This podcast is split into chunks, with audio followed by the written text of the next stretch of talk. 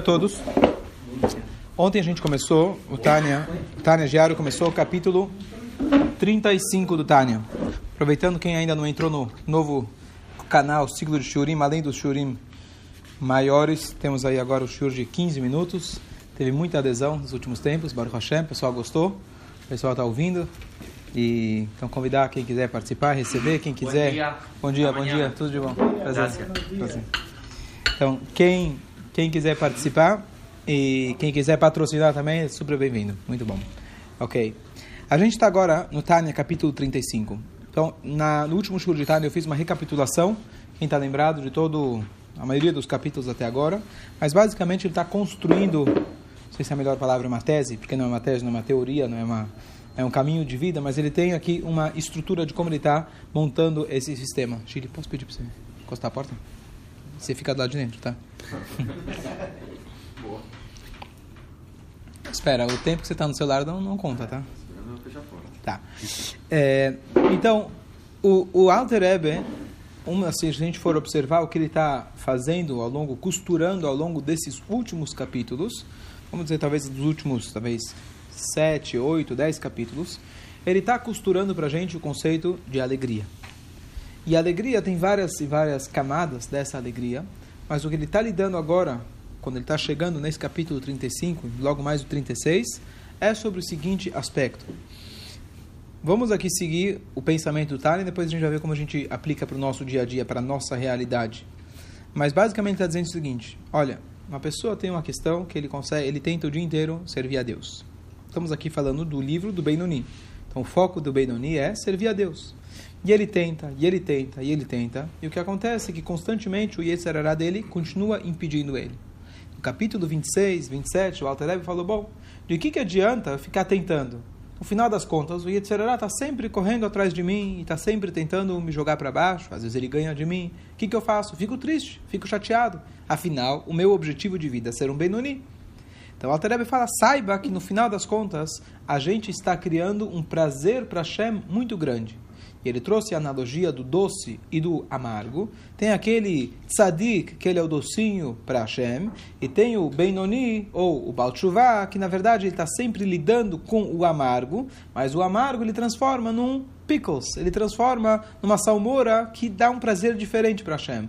Aquele que lidar com o mal no seu dia a dia, e ele consegue desviar do mal, superar o mal e tá com, esse, com esse combate a cada dia, ele traz um prazer muito grande para Hashem.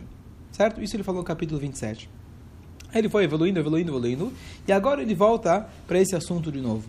E, nas minhas palavras, mas ele vai falar o seguinte: Mas tudo bem, eu casei um prazer para Hashem, fantástico, muito bom, Hashem está muito feliz comigo. E eu? Eu continuo aqui na miséria. Eu continuo aqui sofrendo a cada dia que eu acordo.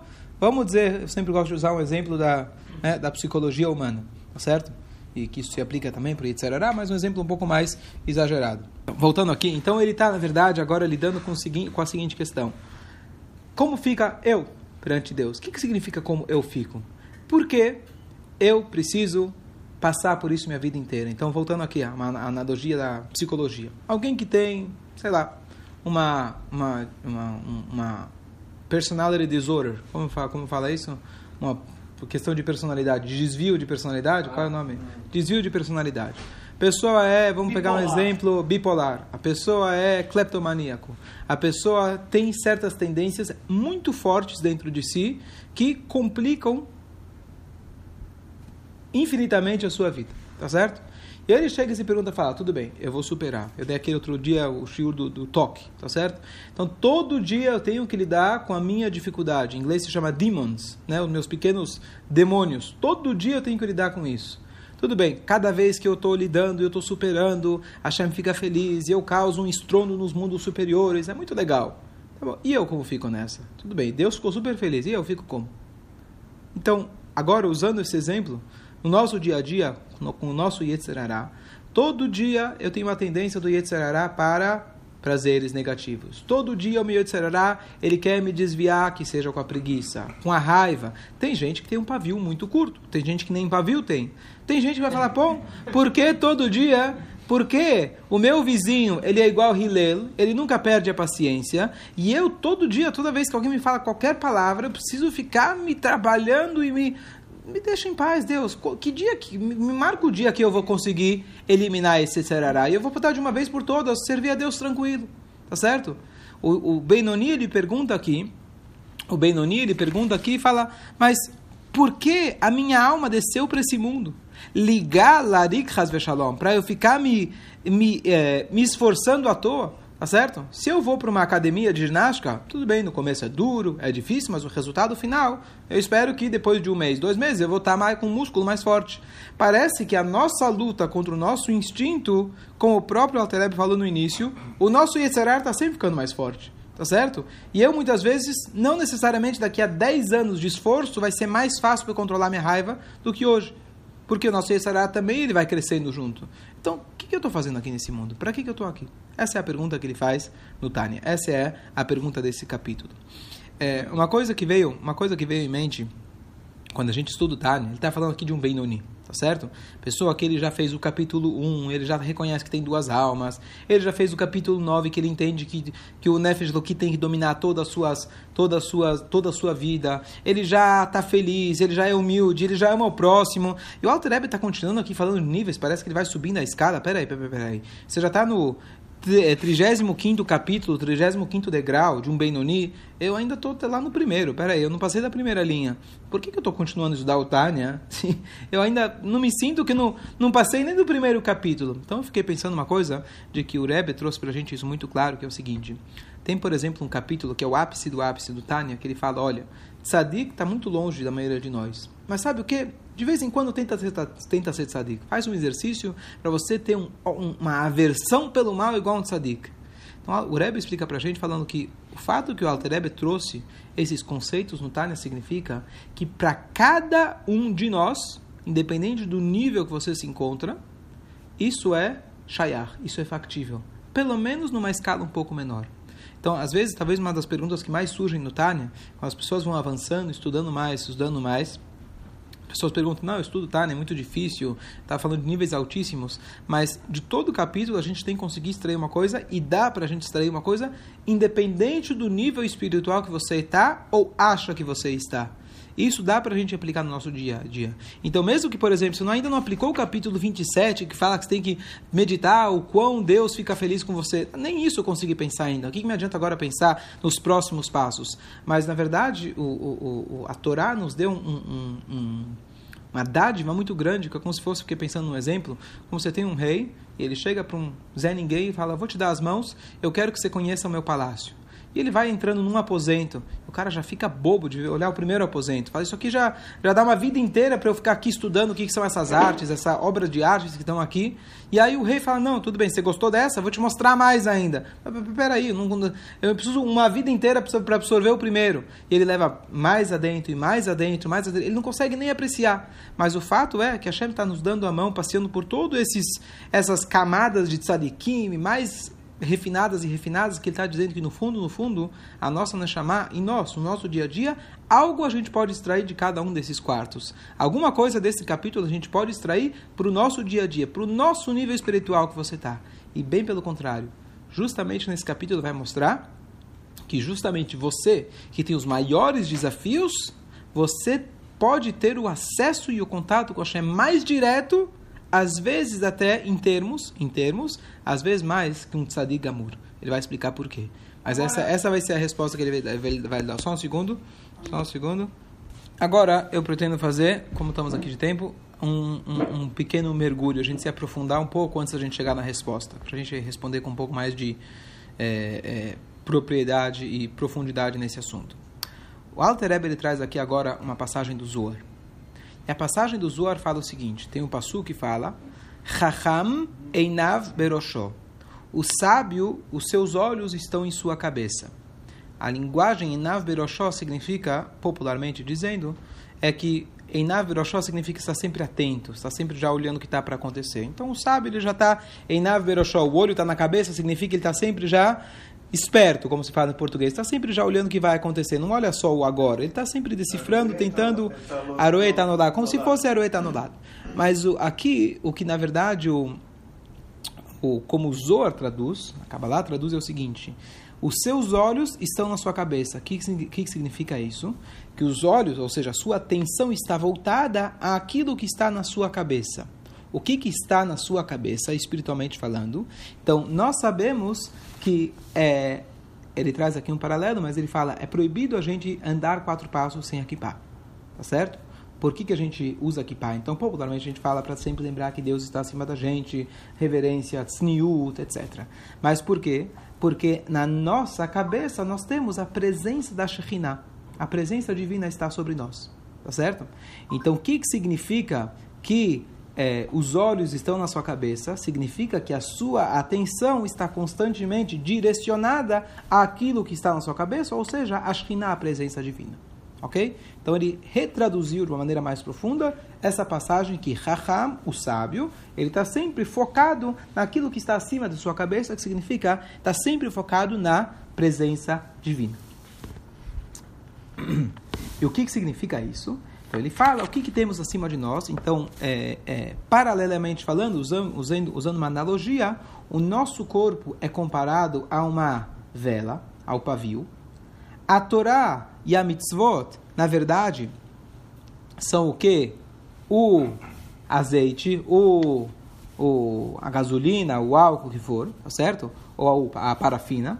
E, na verdade, através disso, o que, que a gente consegue? Se eu tenho o azeite, se eu tenho, eu sou o meu corpo, ele é o pavio, o que, que eu preciso agora? Acender. Se eu tenho os dois, eu consigo acender, aí eu tenho a luz divina, que é a Shekhinah, simbolizando que está acima da minha cabeça, que ela consegue iluminar. Tá certo? E isso significa que um Raham, ele está sempre prestando atenção na chama. Então, quando você tem, está acendendo as velas de Hanukkah, então que está sempre olhando, está aceso ou não está aceso? Pegou direitinho ou não pegou direitinho? Preciso colocar mais azeite? Vai pegar, não vai pegar? Então, o judeu está sempre, o Raham está sempre de olho como que está a minha chama. Entre parênteses, traduzindo nosso dia a dia, que significa isso? Então, a gente está sempre, a gente tem um, um, um, um senso normal, automático, natural dentro de nós, que você sente fome, por exemplo você sente dor, você sente cansaço. Então, você vai normalmente você vai agir de acordo com o seu corpo. Se eu estou com fome, eu vou procurar comida. Então, o que um raham faz? Ele está sempre de olho na sua chama. Será que eu estou empolgado para servir a Deus? Como que está meu nível espiritual? Ele está constantemente alimentando aquele, aquilo com Torá, com mitzvot, para ver que a chama dele, que o fogo constante dele, igual que tinha no altar, está sempre queimando, está sempre ardendo, está sempre é, é, é, acendendo, é, no sentido de acender, de subir, querendo se conectar com Deus. Ok. E agora, o que, que ele vai trazer desse conceito? Então, olha uma coisa. Então, primeiro assim, primeira introdução para a gente entender, responder aquela questão do Benoni, que ele fala, o que, que adianta tudo isso? Então, a primeira coisa, eu trouxe aqui um paralelo do Zohar. O Zohar fala que nós somos comparados a uma vela, as nossas ações são o, o comburente, né? são o que alimenta o fogo, e é, o fogo é a nossa Neshama, o nosso corpo ele é o pavio, e a gente precisa da união desses dois para a gente estar tá sempre constantemente alimentando o fogo. Ok. Agora, vamos começar com o segundo parênteses. Existe uma frase, se não me engano é do Etz Haim, que ele fala o seguinte, um livro muito profundo de Kabbalah, mas ele traz o seguinte, ele fala que Deus não é mais espiritual do que material. A linguagem dele, na verdade, na verdade dizer que Deus é infinito é, também é uma limitação, porque Deus não é nem infinito, nem finito. Tá certo? Deus não é mais infinito do que finito, porque você falar infinito é sempre relativo ao finito. Tá certo? Então. Da mesma maneira que Deus ele tem o poder sobre o infinito, ele tem o poder sobre o finito. O que acontece aqui, na verdade, o Alter vai começar a introduzir no 35, mas vai elaborar mais no capítulo 36, toda a base e o alicerce de Hassidut, que Hassidut foca. Qual que é? Que normalmente, quando a gente fala de espiritualidade, quando a gente fala de religião, qualquer uma que seja, logo vem uma noção para a gente de afastar-se do material. Onde eu vou encontrar Deus? Ah, eu olho para os céus. Ashamaim, Shamaim, Lashem. Por que eu digo céus analogamente? Porque céu é uma coisa mais, parece espiritual, distante. Então, como eu vou me aproximar de Deus? Quanto menos contato eu tiver com o material, mais próximo de Deus vou estar. Pega mesmo dentro da Torá, do judaísmo, quem é chamado um tzadik? Tzadik, aquele cara que faz mitzvah o dia inteiro, Torá o dia inteiro, não se preocupa com material. Rebzusha de Anipoli, que quando o Magid mandou o aluno dele lá e falou, poxa, como você consegue aguentar essa vida tão difícil, com todas as dificuldades? E ele não enxergava, ele falou, como assim dificuldades? Ele não tinha dinheiro, né? Eu nunca passei por dificuldades na minha vida. Ó, oh, esse é um cara espiritual. Ele vive uma vida completamente espiritualizada, não tem senso nenhum desse mundo físico. Para ele não importa se a casa é azul ou amarela, se o carro é um Fusca ou uma Ferrari, para ele é tudo a mesma coisa, tá certo? Ele não, ele não sente atração pelo material. Então, esse é um cara espiritualizado. Assim que a gente tem essa noção. E de certa forma é verdade. A pergunta é o seguinte: quem disse que o cara espiritualizado. Eu estou falando essa pergunta com certa cautela mas quem disse que a pessoa espiritualizada é mais próxima de Deus? Quem disse que isso significa que ele é mais próximo de Deus? Então, na nossa noção é, matemática e física, a gente vamos imaginar assim num gráfico: Deus está no céu, Deus está em todo lugar. No céu significa mais detached, mais afastado do material. Então, quanto mais eu vou me elevando, elevando, usando o exemplo, a gente sempre fala elevar, significa subindo, significa, significa eu estar menos preso à matéria, menos preso à terra. Então, eu vou me elevando, elevando, mais próximo de Deus. Mas a gente precisa lembrar daquela famosa história da Blevitzra de Barditchev. Ele viu uma vez uma pessoa correndo na rua. Ele falou: O que, que você está correndo? Ele falou: Estou correndo atrás da Parnassá. Aí ele falou: Quem falou que ela não está atrás de você?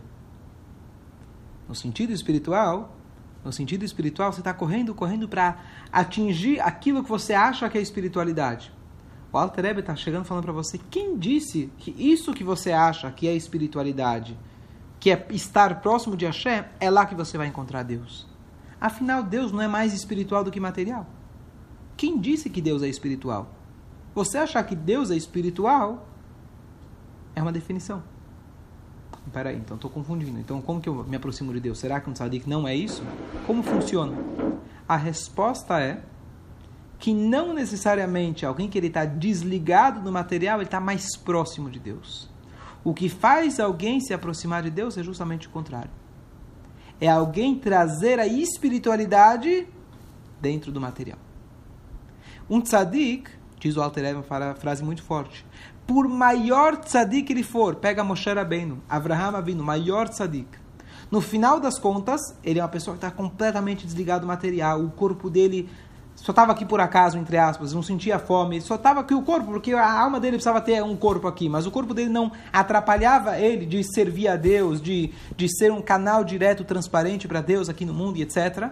Mas ainda assim, a alma nossa, por mais pura e elevada que ela seja, é uma criação, é uma parte de Hashem, é uma parte de Hashem, é verdade, nossa alma é uma parte de Hashem mesmo, mas é uma criação, algo que Hashem criou. Yesh Misheoev, uma linguagem que o Dani usa depois, é alguém que ama Deus. Ele é uma entidade. Tá? E o que acontece quando você faz a vontade de Hashem? Quando você faz a vontade de Hashem, você cumpre o que ele te pediu, você se liga a Hashem mesmo. Você, por mais espiritual que você é, você ainda é um você. Você é uma entidade à parte de Deus. Quando você faz a vontade de Deus, você se, como se fosse aquele, um exemplo, usando o exemplo da lâmpada, que é a mesma coisa aqui da vela, mas quando você fecha o circuito elétrico, tá certo? Aquele, aquele filamento, ele se tornou completamente nulo perante aquela luz que ele está que ele tá, é, é, trazendo, que ele está brilhando, que ele está trazendo para fora. Nós, quando fazemos uma mitzvah, nós nos anulamos completamente, estamos um, somos um veículo completo para a vontade divina. Então, e isso se dá apenas quando a gente age no mundo da ação. Então, de novo, vamos voltar aqui onde a gente está, que foi um pouco profundo.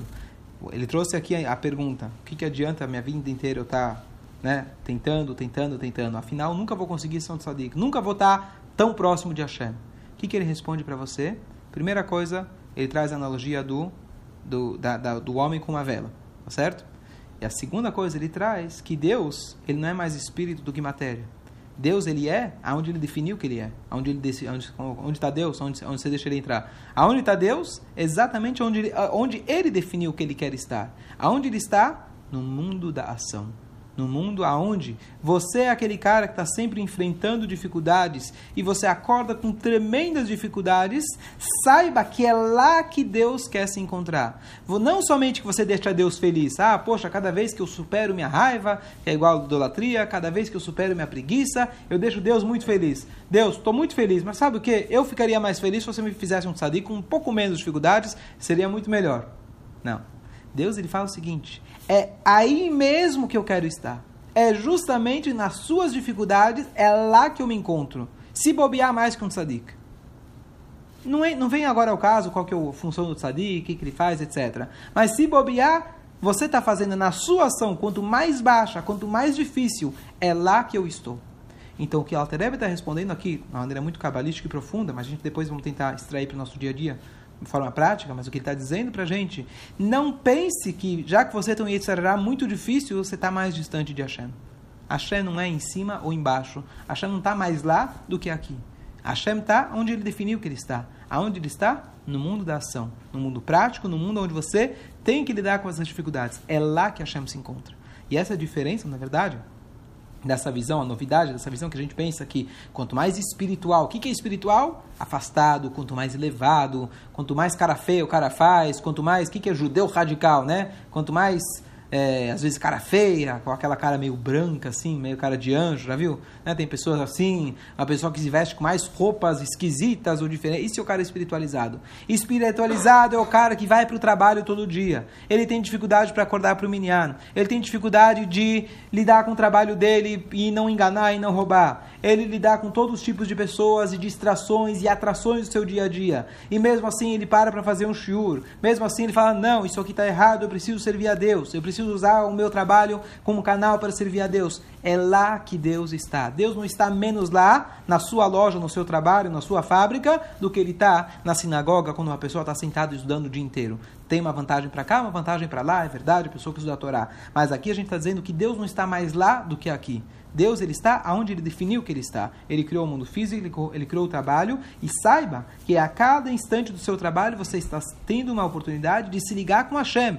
E não é é um desconto que ele te deu, vai, você está trabalhando, tudo bem, também vou deixar você fazer uma mitzvazinha lá, mas o importante seria você estar tá afastado de tudo isso. Não! Lá que está a vontade divina, é lá que eu quero estar. É isso que a Hashem fala. Então isso não é só um consolo para o Benoni, dizendo, ai, tudo bem, também te dou uma chance, se deixa Deus feliz. Não, aqui o Sefer Shebonim mostra que todo o nosso intuito na vida é justamente a gente lidar com, esses, com essas dificuldades. Então a pessoa não tem que se olhar como um coitado, como uma vítima da situação, pelo contrário, você tem a maior oportunidade. Quanto maior as suas dificuldades, é lá que a Hashem se encontra. Esse é o resumo. Difícil? Praticar não é tão difícil. Mas a gente mudar esse conceito, isso Hassidu traz muito para a gente que, na verdade, o capítulo, o próximo capítulo 36, ele vai elaborar naquilo que a gente sempre fala, aquela frase que Hashem desejou, dirá Betartonim, uma morada aqui nesse mundo físico. Mas a, esse, a base para o que ele está dizendo é justamente no o que é o mundo físico, as nossas dificuldades. É lá que Hashem se encontra. Então, só tentando dar um exemplo prático. Então, estão aqui perguntando do nervosismo. Então, o que acontece? Nervosismo é comparado com idolatria. Então, alguém que ele tem pavio curto. Tem gente que tem um pavio muito curto. A pessoa é muito sensível. Fala, tem gente que ele nasceu com isso. Você fala para ele qualquer palavra, se olhou torto, ou ele acorda já, já acorda assim com né, com, esse, com esse pavio curto, como que você lidar com isso? Então a pessoa já conseguiu se conscientizar disso. O primeiro passo ele se conscientizou.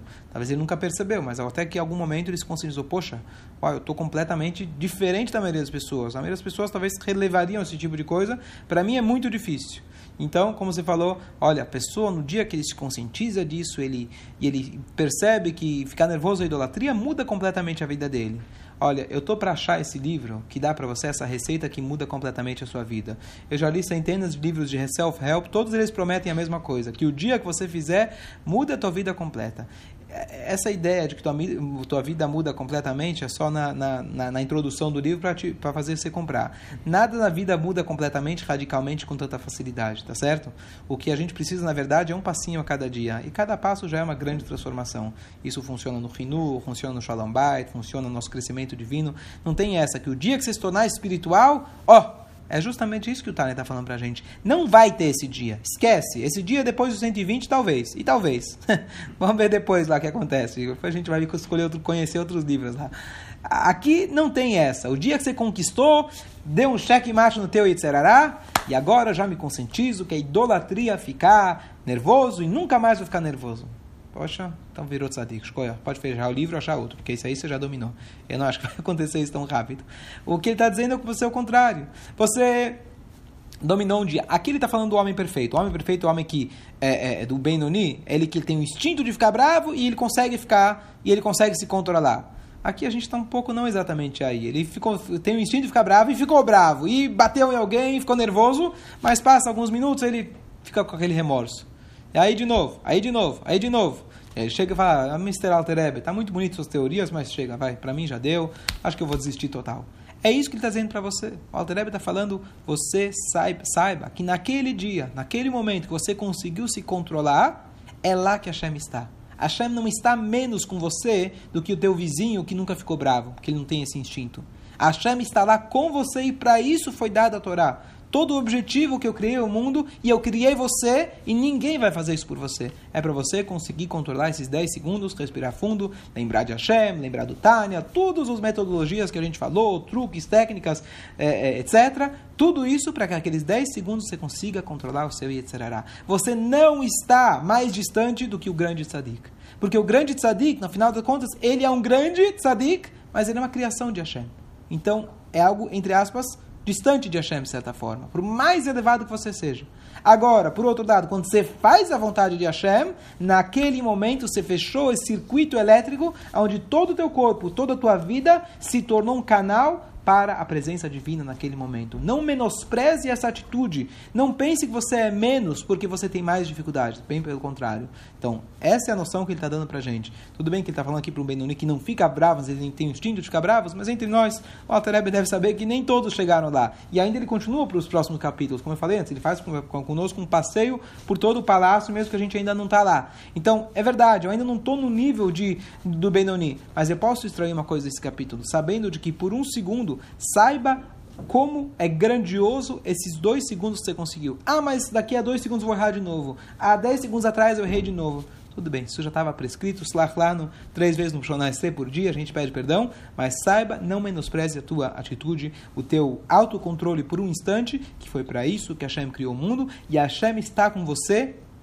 e não existe proximidade maior do que isso, de que quando você faz uma mitzvah, quando você faz a vontade divina, independente do nível espiritual que você está. E aqui, na verdade, vem a grande chave, a gente fala de procurar um sentido na vida. O que é procurar um sentido na vida, um objetivo? As pessoas ficam, será que eu nasci para ser um poeta? Será que eu nasci para ser um artista de Hollywood? Eu estou procurando o meu sentido. E para que você está aqui? Estou procurando, estou ainda filosofando, você passa uma vida inteira procurando. O teu sentido é cada instante. Qualquer momento da sua vida você tem a chave de se ligar com o infinito. Qualquer instante da sua vida você pode acessar isso, fazendo a vontade de Hashem. Fazendo, não sendo o grande, fazendo a vontade de Hashem, você já atingiu o seu objetivo naquele momento. E o que você precisa fazer? Repetir, repetir e fazer isso a quanto mais momentos na sua vida. Lechaim.